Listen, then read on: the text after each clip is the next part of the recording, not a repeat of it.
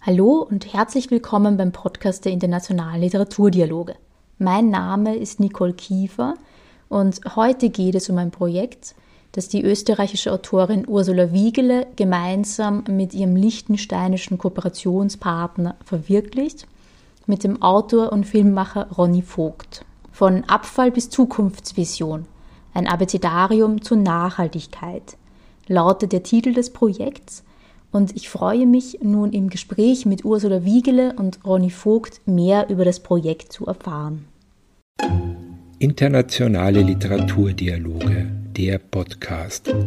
Eine Initiative des Außenministeriums in Zusammenarbeit mit der Österreichischen Gesellschaft für Literatur. Schön, dass Sie heute hier sind. Beginnen wir gleich direkt am Beginn des Dialogs. Frau Wiegele, wie haben Sie denn Ihren Projektpartner kennengelernt? Ich habe heuer von April bis Juni im Turmhaus in Balzers wohnen dürfen. Habe ich ein, eine Residenz gehabt und in den ersten Tagen hat mich eine nette Nachbarin angesprochen. Da sind wir ins, ins, Reden gekommen und sie hat mich gefragt, was ich da genau mache. Und dann hat sie mir irgendwann mal erzählt, dass ihr Sohn auch äh, ein Buch geschrieben hat. Und das nächste Mal, wie ich dann vorbeigekommen bin, ist die Enkelin von Frau Vogt äh, schon hergekommen und hat mir das Buch in die Hand gegeben. Der Tote von Ronny R. Vogt. Dann habe ich gesagt, das werde ich jetzt sicher lesen, ja. Und dann habe ich immer wieder gesagt, ja, äh, ich würde den Ronny natürlich sehr gerne kennenlernen. Und dann habe ich Mitte Juni einen Tag des offenen Ateliers gehabt und da hat die Rosmarie Vogt mir schon gesagt, ja, ja, er kommt. Und so haben wir uns kennengelernt. Und dann haben wir uns öfters getroffen. Und wie ich dann eben die Ausschreibung gesehen habe, dann habe ich gedacht, ui, also ich werde den Ronny darauf ansprechen. Und wie ist dann die Idee zum Projekt entstanden? Also war von Anfang an klar, in welche Richtung es gehen soll, oder haben Sie zuerst gemeinsam überlegt? Ja, wir haben ein bisschen so herum überlegt und ich habe dann eben gesehen, dass so Nachhaltigkeit, so ein Bezug soll da sein oder die Digitalisierung und so weiter. Und dann hat er gesagt, na, er will gern über Nachhaltigkeit was machen.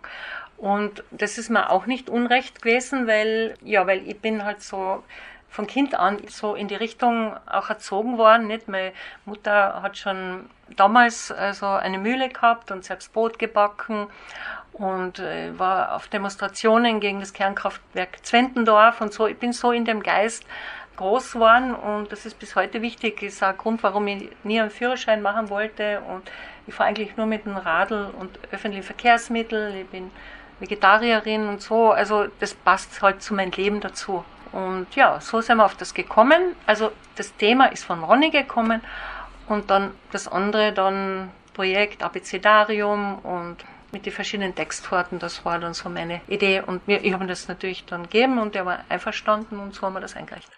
Und wieso wollten Sie gerade zur Nachhaltigkeit arbeiten, Herr Vogt? Also ist das ein Thema, das Sie auch ansonsten in Ihren literarischen und filmischen Arbeiten beschäftigt? Die Nachhaltigkeit ist nicht per se jetzt in meinem bestehenden Werk ein zentrales Thema. Als Person habe ich mich natürlich damit schon eingehend auseinandergesetzt. Der Natur, ich bin selbst Imker und habe natürlich dazu einen Bezug zur Natur und zu der Symbiose, die Natur und Mensch umgibt.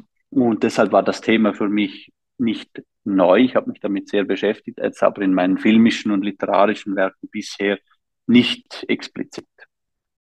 In dem Sinne bin ich dann auf den Begriff auch der Nachhaltigkeit gekommen, weil Nachhaltigkeit etwas ist, das unglaublich viel Erwähnung findet, aber ein, auch facettenreich ist. Nachhaltigkeit kann ja in seiner reinen Bedeutung her auf so vielen Ebenen verstanden werden, dass wir es interessant fanden, eigentlich ein wenig mit dem Begriff zu spielen der Nachhaltigkeit. Und wir sehen ja eigentlich auch, dass die Nachhaltigkeit wenn wir sie verstehen als ressourcenschonend für unseren Planeten, einfach eine der zentralsten Fragen ist, die uns momentan als Menschen beschäftigen. Und wir fanden dann diese beiden Optionen, eben den Begriff per se und dann eigentlich seine, sage ich jetzt mal, Hauptbedeutung interessant quasi als Ausgangspunkt für diesen Literaturdialog, den wir dann auch führen. Frau Wiegele, Sie haben schon erwähnt, dass die Idee zum Abecedarium von Ihnen stammt. Was hat es denn damit auf sich? Also wir haben vereinbart, dass wir uns das Alphabet aufteilen und zwar so wirklich A Ronny, B Ursula, C Ronny, D Ursula. Also wir haben jetzt wirklich gesagt, das ergibt eine Struktur. Und die Idee ist, dass jeder ein Stichwort findet, weil es heißt ja Abecedarium zur Nachhaltigkeit, ein Stichwort, wobei das Feld sozusagen der Nachhaltigkeit sehr ähm, tolerant angenommen wird. Alles, was so irgendwie in das hineinpasst. Und irgendeine Art von Text dazu schreibt. Und der Partner oder die Partnerin, also in dem Fall bei Abfall ich, schreibt dann einen Text oder irgendeine Reaktion auf den Text, den Ronny vorgegeben hat. Aber wir haben auch die Freiheit, dass wir ähm, zu dem vorgegebenen Stichwort einen eigenen Text haben. Also das ist ziemlich frei alles. Das ist ja in dem Sinn wirklich ein Dialog. Die Buchstaben, die vorab an Ursula gegangen sind, schreibt sie den ersten Text und ich schreibe darauf sozusagen eine Antwort. Und bei meinen Buchstaben ist das umgekehrt. Und haben Sie sich zu den 13 Buchstaben, bei denen Sie den Initialtext schreiben, schon vorab die Begriffe überlegt? Ich habe bis auf den Begriff Abfall, der auch im äh, Subtitel von Abfall bis Zukunftsvision geht, habe ich keinen Begriff bereits vorgängig mir überlegt. Und ich gehe eigentlich akribisch vor. Ich nehme einen Buchstaben, jongliere ein wenig damit herum, nehme manchmal auch einen Buchstaben, der noch nicht an der Reihenfolge ist und überlege mir dann die Geschichte dazu. Ich habe still für mich schon zu meinen Buchstaben so Ideen aufgeschrieben, aber ich lasse das noch offen, weil es kann sein, dass aus einem Text von Ronny mir ein neues Stichwort kommt. Und wie gefällt Ihnen dieses dialogische Schreiben bisher? Also ist es das erste Mal, dass Sie sozusagen mit jemand anderem gemeinsam Texte verfassen oder waren Sie schon häufiger Teil eines solchen Projekts? Also das ist absolutes Neuland für mich jetzt im Sinne, also wenn man Filme macht, dann arbeitet man immer mit Leuten zusammen. Ich habe da aber, da ich mich immer bei meinen Filmen auch für Drehbuch und Regie verantwortlich zeigte, habe ich, was die Geschichten betrifft, immer eine, sage ich jetzt mal, eine Autonomie gehabt. Und ich fand sehr interessant, die Texte sich gegenseitig quasi auch aufeinander aufbauen und sich gegenseitig eigentlich auch Mehrwert liefern, indem sie wieder einen anderen Blickwinkel eröffnen. Es ist jetzt immer wieder äh, etwas Neues, wenn ich einen Text bekomme. Das macht ja auch das Arbeiten hier wirklich zum Dialog. Ich habe noch nie in einem Kollektiv geschrieben oder das ist für mich völlig neu. Das gefällt mir sehr gut, ja. Also es schreibt ja jeder seinen Text, aber es hat halt was wahnsinnig Dialogisches und ist voller Überraschungen. Bei den 26 Texten, die insgesamt entstehen werden, haben Sie sich ja nicht auf eine bestimmte Gattung festgelegt, sondern Sie sind offen für unterschiedliche Formen. Ist es ein Ziel des Projekts, mit möglichst vielen unterschiedlichen Gattungen zu arbeiten? Ich habe großes Interesse daran. Ich habe schon ein Mini-Drama oder Dramolett geschrieben und mir ist das total wichtig, dass da viele Formen kommen. Also eben auch konkrete Lyrik. Ich finde einfach, das macht die Sache viel, ja, viel spannender, auch für mich. Gell?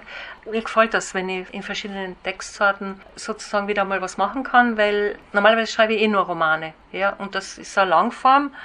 Und da habe ich die Möglichkeit, wirklich so abgegrenzt was zu machen, auf, einmal auf dem Gebiet und dem Gebiet und so. Also das gefällt mir irrsinnig, ja. also ich habe jetzt nicht eine Liste mit den Gattungen, die ich sage, ich will mindestens ein poetisches Gedicht, ich will ein konkretes Gedicht. Ich habe jetzt nicht so eine Checkliste, die ich durchmache. Ich versuche immer, wenn ich einen Begriff habe, alle Gattungen mit einzubeziehen, ein wenig, wenn man ein Lied komponiert, dass man dann vielleicht Fugen ausprobiert und macht und dann sagt, ja, das passt vielleicht weniger, das passt besser. Und so gehe ich eigentlich vor. Ich bin nicht so akribisch darauf bedacht, jetzt alle Gattungen durcherfüllen zu müssen. Und wie ist das bei Ihnen, Frau Wiegele? Also wie kommen Sie dann jeweils zu der Gattung, in der Sie dann schreiben? Das ergibt sich so. Also ich habe Philosophie studiert und ich wollte eigentlich zum Begriff Defetismus einen philosophischen Essay schreiben. Und ich das bietet sich direkt an. Nietzsche hat ja auch schon dazu was gesagt und so weiter. Da kann ich schön spielen mit dem Ganzen. Und Es wollte nicht werden, es wollte nicht werden. Und jetzt wird es doch wieder ein literarischer Monolog, der das Ganze überzeichnet. Also ein literarischer Monolog von einer Person, die komplett defetistisch ist und sagt, ja, die Greta Thunberg soll Bienen züchten gehen und so. Und das hat sich ergeben. Also das ist voll gegen den Plan, weil ich, ich schreibe einen philosophischen Essay und es hat sich einfach so entwickelt, dass das jetzt was anderes wird. Ja. Und also was mir jetzt sehr auffällt, mein Hang zur Satire. Ich schreibe viel lieber zu einem Thema jetzt einen satirischen Text als einen ernsten. Das ist wahrscheinlich dem geschuldet, dass die Lage wirklich immer ernster wird. Es ist sehr bedrückend alles rundherum. Also Satire und Humor hat ja eine Entlastungsfunktion, das merke ich jetzt ganz stark bei mir bei diesen Themen. Die Wahl der Gattung ist also nicht immer so einfach. Was sind denn ansonsten Herausforderungen, die dieses Projekt auszeichnet? Ich glaube, etwas, das zentral ist, dass wir nicht einfach irgendwelche Begriffe beschreiben, sondern dass wir sie wirklich immer in einen Kontext setzen, den wir nachvollziehen können, der einen Charakter hat, den die Leute auch mit Nachhaltigkeit in Verbindung bringen und bei denen wir idealerweise immer das Gefühl beim Lesenden erwecken, dass er sich überlegt und allenfalls hinterfragt. Und ich versuche da eigentlich nicht so sehr in die Wissenschaft zu gehen, sondern ein wenig mehr in den, den Kontext, in dem es sich befindet. Also, dass ich nicht etwas schreibe, bei dem ich etwas behaupte, was dann wissenschaftlich vielleicht ungenau ist. Das ist ein wenig, je nach Begriff, den wir auswählen, immer ein wenig die Gefahr, am Anfang habe ich gedacht, okay, ich muss jetzt zum Thema Nachhaltigkeit und Wirtschaft, weiß Gott was für Wirtschaftsfachliteratur lesen, weil ich möchte mir etwas beantworten. Und da sind aber so viele Sachen, auf die es keine Antworten gibt. Und wir möchten einfach in dem Bereich Texte schreiben, damit da eine Sensibilisierung vielleicht ein bisschen stattfindet, um auf das Thema aufmerksam zu machen. Aber wir sind ja nicht die Fachleute, die da die Antworten geben können. Ich will mehr, viel mehr Fragen stellen oder etwas in den Raum stellen zu dem Thema. Wenn wir gleich bei den Zielen des Projekts bleiben, was ist denn für Sie das wichtigste Ziel, Herr Vogt? Was möchten Sie erreichen mit dem Projekt? Also ich habe das Gefühl, eines der, der Hauptbeweggründe und eines der Ziele dieses Projekts ist, dass wir diesen Begriff eben, dass ein so in den Medien und äh, in der Politik so oft verwendeter Begriff wie diese Nachhaltigkeit, dass wir den versuchen von allen Winkeln einmal zu betrachten. Wir wollen jetzt keine äh, Lösungsansätze bieten, wir wollen keine großen Manifeste veröffentlichen, aber wir wollen wirklich, wie wenn wir in einem Museum ein Bild betrachten, einmal auch hinter den Rahmen blicken, versuchen von allen Seiten diese Nachhaltigkeit zu betrachten und natürlich auch ein wenig vom Blickfeld her, vom Kontext. Ursula hat einen anderen Hintergrund als ich und deswegen ist es auch interessant, wo sind Parallelen, wo sind Ungleichheiten. Ich glaube, das Ziel ist nicht, die Nachhaltigkeit in ihrer Gänze zu beschreiben, sondern sie ein wenig zu fassen versuchen und was überhaupt alles unter diesem Begriff zu verstehen ist. Sprache heißt immer, etwas auch misszuverstehen. Eine Art und Weise der Sichtbarmachung des Projekts, die Sie anstreben, ist ja eine Ausstellung. Wie könnte man dieses Projekt denn intermedial erweitern? Also da wir ja mit diesem Abecedarium ein Muster haben eigentlich, und mir ist dann in den Sinn gekommen, dass man das ganze Abecedarium räumlich könnte aufhängen, dass man alle 26 Buchstaben als Druck beispielsweise äh, ich mache auch Siebdrucke und deshalb ist es mir in den Sinn gekommen, eigentlich als Drucke abdrucken könnte und dann einen Raum quasi als Pfad darstellen könnte, dass man diese Texte quasi bei einem Durchgang, dass man die nicht nur geistig, sondern wirklich auch wie ein Museumsbesuch liest. Also man geht wieder zu einem Thema und das macht dann natürlich auch, dass vielleicht auch einige der Texte eher einen poetisch-bildlichen Charakter haben, dass man sich zum Beispiel ein Gedicht auch ansieht und es auch als Illustration wirkt und vielleicht nicht nur rein textlich funktioniert. Und das waren so Überlegungen, die wir uns hin und her geworfen haben, als wir diese Form des Abecedariums gewählt haben. Vorhin wurde auch schon angesprochen, dass Sie die Menschen für das Thema Nachhaltigkeit sensibilisieren möchten. Und es gibt den Gedanken, die Texte oder Teile der Texte nach Projektende aus dem rein literarischen Kontext zu heben und der Allgemeine zur Verfügung zu stellen. Was sind denn Ihre Beweggründe dafür, Frau Wiegele? Es ist dieses sehr ehrgeizige, der sehr ehrgeizige Gedanke, dass jemand anderes noch brauchen kann, unsere Texte oder Teile davon außerhalb der literarischen Blase. Das wäre mir ein Wunsch, dass man das so als Wortspende jemandem geben kann und die das dann weiterverwenden. Ich denke halt, ich würde mit Global 2000 Greenpeace mal Kontakt aufnehmen und dann, also wenn das abgeschlossen ist und sagen, dass es das Projekt gibt und ob sich dafür interessieren und dass die Texte sozusagen frei sind, also sollen, können allgemein gut werden. Also das wäre halt so mein ehrgeiziges Ziel, dass das nicht wieder nur in der literarischen Blase bleibt. Weil mein Problem ist oft, es gibt so viele tolle Romane und weiß Gott was alles im literarischen Bereich, wo so so ganz wichtige Sachen angesprochen werden. Aber wer liest das dann? Das lesen ja dann doch nur wieder die Leute, die ja eh so denken. Das ist oft mein Problem. Vielen Dank, Ursula Wiegele. Vielen Dank, Ronny Vogt. Wir haben nun viel Spannendes über das Projekt erfahren und wir sind schon sehr gespannt auf die Texte, die da entstehen und die dann teilweise in unserer Anthologie zu finden sein werden. Alle weiteren Informationen zu dem Projekt finden sich auf unserer Website und ich werde auch die Projektbeschreibung noch in den Shownotes verlinken. Vielen Dank fürs Zuhören und bis zum nächsten Mal bei Internationale Literaturdialoge, der Podcast.